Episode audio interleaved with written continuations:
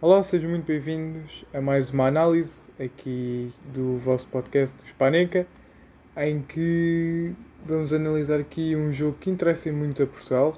Estou a falar do França-Alemanha. A França venceu a Alemanha por 1-0 com o autogol de Mats Hummels ainda na primeira parte.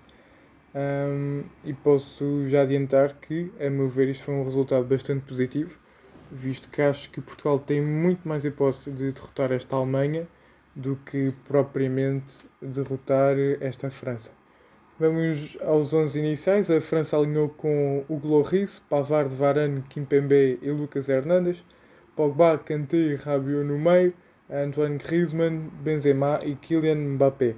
A meu ver, a França utilizou muito este 4-3-3 ou então um 4-2-3-1 com Kanté e Rabiot mais atrás, Pogba uh, mais adiantado e depois Griezmann, Mbappé nas alas e Benzema no meio.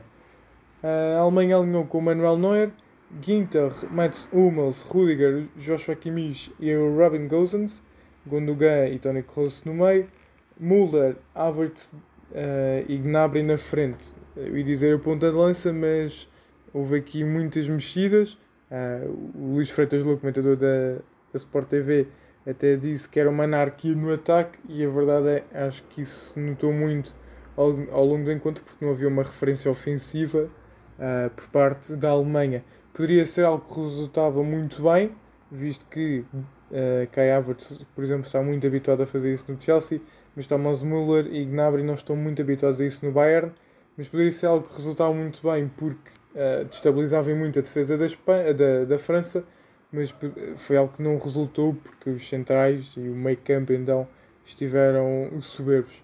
Uh, foi uma primeira parte uh, que não teve grandes oportunidades, pelo, uh, até vimos aqui os expected goals, por exemplo, a França tem 0.16, a Alemanha 0.65, uh, portanto a Alemanha teve as melhores oportunidades de gol, depois a França chegou ao gol a partir da infelicidade de Mats Hummels, um bocado infantil, a meu ver, um, porque tinha menores condições para tirar aquela bola, mas acabou por, por acontecer assim. Uma posse de bola superior sempre à Alemanha em todo o encontro, principalmente após o gol da França. Foi um jogo que teve poucos remates, não foi assim um jogo muito bem jogado, 14 remates, apenas uma baliza de cada lado. Portanto, não foi um jogo muito ofensivo, muito, um jogo de muita, muita luta mesmo, em que a França, por exemplo, fez apenas 435 passos, contra a Alemanha que fez 692, mostra uma grande facilidade da, da França sair em contra-ataque. Isso era algo que eu gostaria de destacar, principalmente na segunda parte, que hum, a França é capaz de hum, não só sair a jogar muito bem e fazer um ataque para dar gol a partir de uma construção desde o início, como consegue defender muito bem e aguentar-se lá atrás e sair em contra-ataque, claro, sempre a partir de Kylian Mbappé, que deu muitas, muitas dificuldades ali ao lado de Kimmich e Matthias Ginter. A Alemanha, a meu ver, fez, fez uma alteração tática, não de jogadores, muito, muito interessante, uh, que foi quando passaram a jogar praticamente num, num 4-3-3, em que o Ginter assumia quase o papel, uh, isto no ataque, claro, de, de lateral direito e Kimmich começava a vir para o meio. Criou mais dificuldades à França, mas mesmo assim não foi o suficiente. Um, a França, aos 76 minutos, teve um gol anulado a Mbappé. Lá está, fruto, mais uma vez, de, de um contra-ataque. E, e notar que aquele que para mim foi o man of the match. Uh, e posso também adiantar já a minha dica para o vosso fantasy, que é Pogba.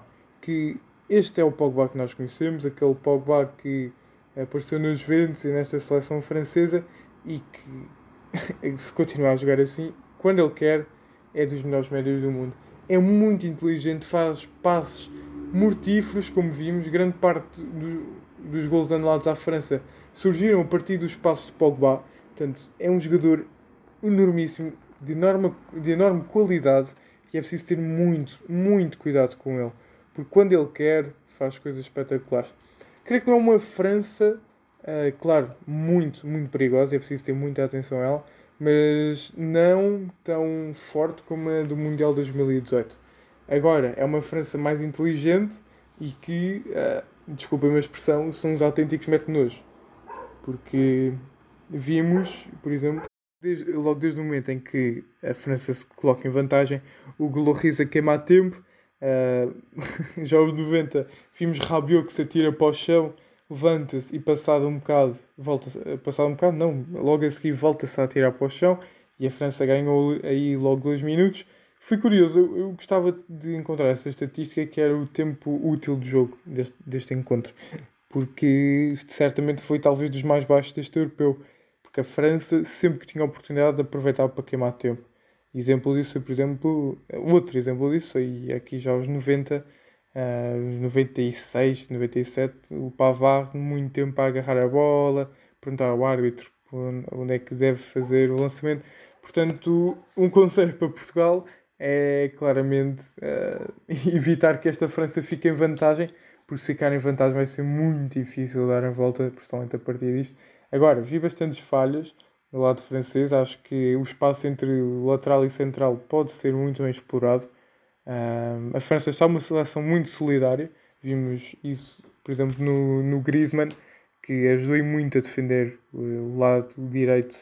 Uh, Portanto, estão aqui jogadores uh, muito capazes. Um, e focando na Alemanha, acredito que Portugal possa superar. Não pode jogar como jogou hoje, mas Portugal tem capacidade para, para superar esta Alemanha.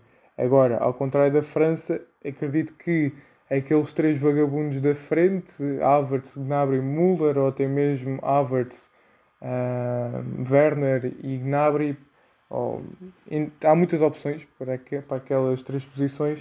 Uh, eles hoje não tiveram bem, nenhum dos três, mas contra Portugal creio que podem causar mais dificuldades porque os centrais de Portugal são muito mais posicionais do que Kimpembe e Varane, que conseguem ser uh, não só muito bem à pressão, como também uh, têm muita velocidade, algo que os centrais de Portugal não têm assim tanto. Portanto, pode criar dificuldades contra Portugal mas a Alemanha mostrou hoje que tem muitas debilidades que podem ser exploradas e acredito que Portugal possa pontuar frente a esta Alemanha.